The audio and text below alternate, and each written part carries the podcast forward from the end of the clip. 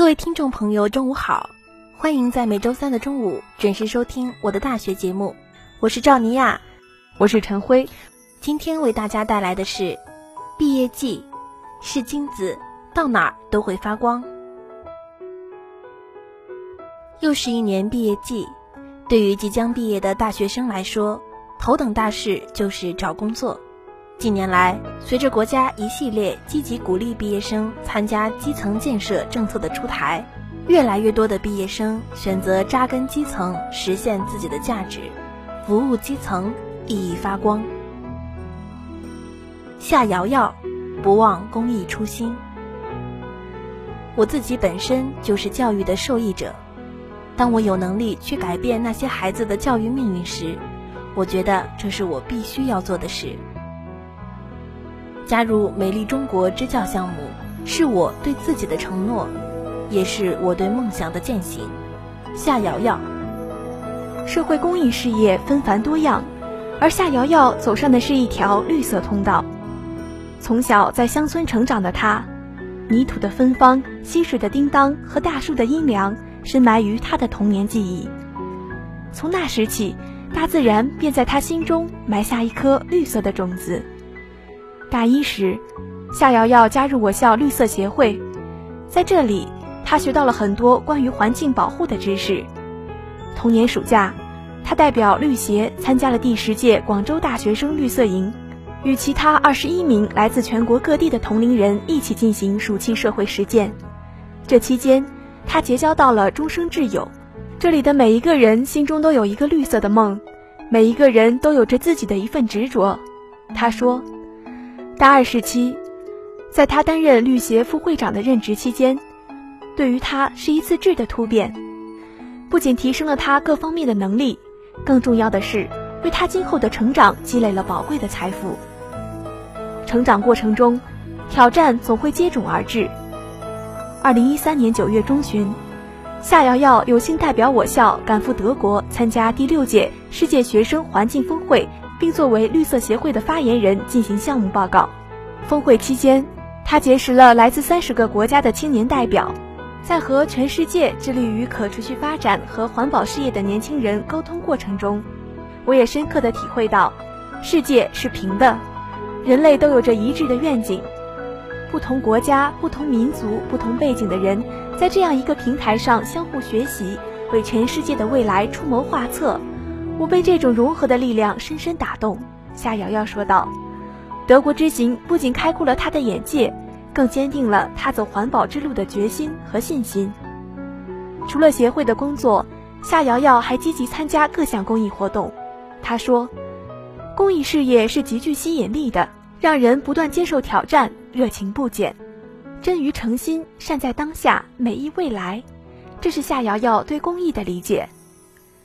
今年四月，他邂逅了人生的下一个转折点——美丽中国支教项目。这个致力于让所有的中国孩子，无论出身，都能获得同等的优质教育的项目，让他再一次热血沸腾。为此，他非常期待。贾培如，为梦想而拼搏。校园向社会的过渡期，大家都会经历，有时会觉得惶恐难熬，但希望今后。将要毕业的学弟学妹们能够把握四点，考虑清楚，做足准备，放开步调，坚持到底。即有目标、有准备，敢于挑战，切勿患得患失。即使被拒绝，也不要气馁。贾培云。今年五月初，当周围同学都忙于毕业论文时，他却关注着安徽大学生村官的选聘公告。在学习了解大学生村官相关职责与工作政策后，他毅然报名，成为了安徽省蚌埠市蚌山区燕山乡陈良村的一名大学生村官。他就是贾培如。选择就业之初，贾培如参加过企业招聘和事业单位招聘考试，而大学生村官对他来说是付出与回报对等的选择。大学四年。他一直注重综合素质全面发展，不论是思想觉悟、学习成绩，还是工作方面都有突出表现。凭借各方面的优异表现，他获得了保研资格，但权衡利弊之后，他最终选择就业。贾培如知道，就业道路对他来说一定不会一帆风顺。成功之花，人们往往惊羡他现实的明艳，然而当初他的芽儿浸透了奋斗的泪泉，洒满了牺牲的血雨。这是他找工作时常常提醒自己的一句话。对于就业路上的荆棘和阻碍，他做足了心理准备。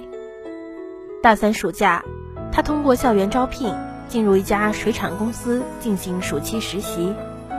这不仅使他对水产专业知识有了更深了解，同时对工作他也有了新的认识和感受，同时为其目标方向的调整做了铺垫。大四开学之初，他像其他同学一样奔走在找工作的路上，从网上海投到校园招聘宣讲会，从听宣讲、投简历再到面试。那段时间，他早出晚归，有过沮丧和失望，但积极乐观的他，很快就能够调整心态和目标，继续投入到找工作的行列。在他看来，就业有两条道路，一是选择前景和发展空间较好的企业公司，二是选择公务员或事业单位性质的方向。因此之后，他转向农村信用社的考试队伍。由于专业差别太大，结果不尽人意。但这没有让贾培如气馁，他等来了选聘为大学生村官的机会。大学生村官工作是十七大以来党中央做出的一项重大战略决策，主要目的是培养一大批社会主义新农村建设骨干人才、党政干部队伍后备人才、各行各业优秀人才。对于大学生来说，这是很好的过渡和锻炼机会。如今，贾培如已经在这个岗位实习了一段时间。虽然对基层工作了解的还不够深入，但他总会认真做好组织交办的任务，弥补了自己很多不足。对于如何从学校过渡到社会，他有了更清晰的方向。欧阳辉，热爱接地气的职业，未来有着很大的不确定性，我也不敢去妄言。但我们可以把握当下，立足现实，老实做人，踏实做事，培养自己勤奋、踏实、谦虚的品格，立志做对社会、对人民有用的现代青年。欧阳辉，我不去想是否能够成功，既然选择了远方，便只顾风雨兼程。欧阳辉认为，既然定好了目标，就没有理由放弃。即使再难，也要坚持下去。大三下学期，他开始思索未来的求职方向，在选择职业上，他很慎重。通过对自身性格的分析以及思考，他决定选择选调生一职，一个让人羡慕又让人困惑的职位。据了解，选调生是各省委党组织部门。有计划地从高等院校选调品学兼优的应届大学生本科以及以上学历毕业生到基层工作，作为党政领导干部后备人选和县级以上党政机关高素质的工作人员人选进行重点培养的群体的简称。每年考选调生，需要从报考的百万大军里脱颖而出，这不是件简单的事。对此，他说，在保障生活的前提下。我觉得人要实现一定的价值，我的价值是想为人民做一点事情，我的幸福感也来源于给他人创造幸福。恰好公务员给了我这样一个平台。基层公务员是项比较接地气的职业，没有大城市的浮躁，能够让人变得更加沉稳。所以我最终选择了这个职业，也相信在这个岗位上能实现自己的价值。从去年八月份开始。尽管选调生的考试范围很大，他坚持准备着选调生考试的复习资料。那段时间，我是在自习室里度过的，晚上也睡得很晚。第二天很早就要起床，但是因为有梦想的召唤，自己再难也熬过来了。他说道：“十一月底，他参加了人生第一次公务员考试——国考，但在这次考试中却失败了。但他并没有放弃，而是立即从失败的伤痛中醒悟过来，准备再战一场。经过反思，总结国考失败的教训，今年一月，他到重庆参加选调生考试，笔试、面试、体检、政审，最后终被录取。一路走来，满地荆棘。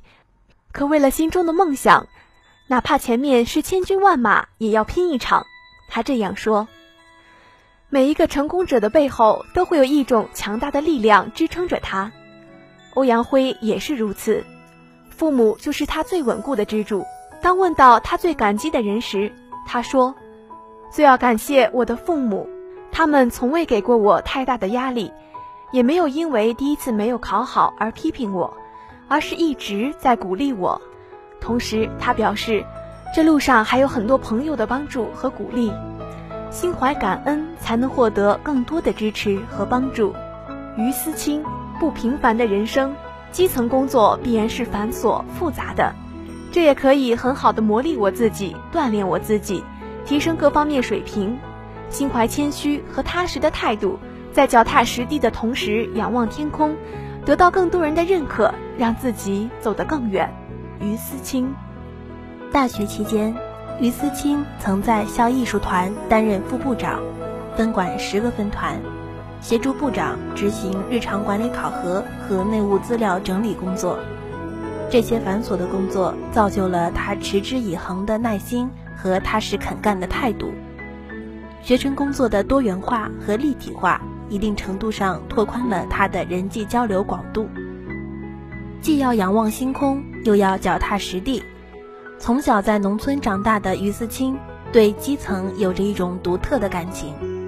他说：“基层事务是一切事物的基础，唯有从小事做起，在点滴之间感受人民的需求，才能切实掌握社会建设的第一手资料。”他表示。从血液中迸发出的热情，是他从事基层工作的动力。同时，他时刻关注国家政策的方向。碰巧遇到浙江省于今年首次招聘选调生村官，这让他喜出望外。于是，于思清登录相关网站，查阅相关报考条件与要求，着手准备行政能力测试和申论的考试。公务员考试本来就是千军万马过独木桥，是实力的较量，更是心理的较量。通过做题，他加强了对知识的掌握，从而进行了更有针对性的复习。功夫不负有心人，最终于思清以总分第一的成绩入围，实现了他心中长久以来的梦想。基层的锻炼能够让一个人由内到外进行全新的蜕变。于思清说：“他表示，基层的生活环境必然会受到一定限制，各方面的硬件设施并不齐全，适应其中的过程就是不断战胜的过程。同时，处于一个特定的环境，往往要考虑宗族、信仰、风俗等问题，因此人际关系的处理也需下番功夫。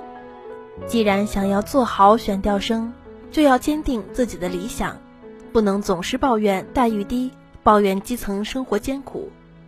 于思清表示，他也经常提醒自己，在工作生活时要保持积极的心态。基层就是这样一个特殊的环境，同时也是一个磨练出人才的地方。当青年毕业生毅然决然选择这一条最崎岖的山路时，前进的路必然是痛并快乐着的。这不正是人生之路的真实写照吗？是金子，到哪儿都会发光。今天的我的大学节目就为大家播送到这里，感谢大家的收听，我们下期节目再见。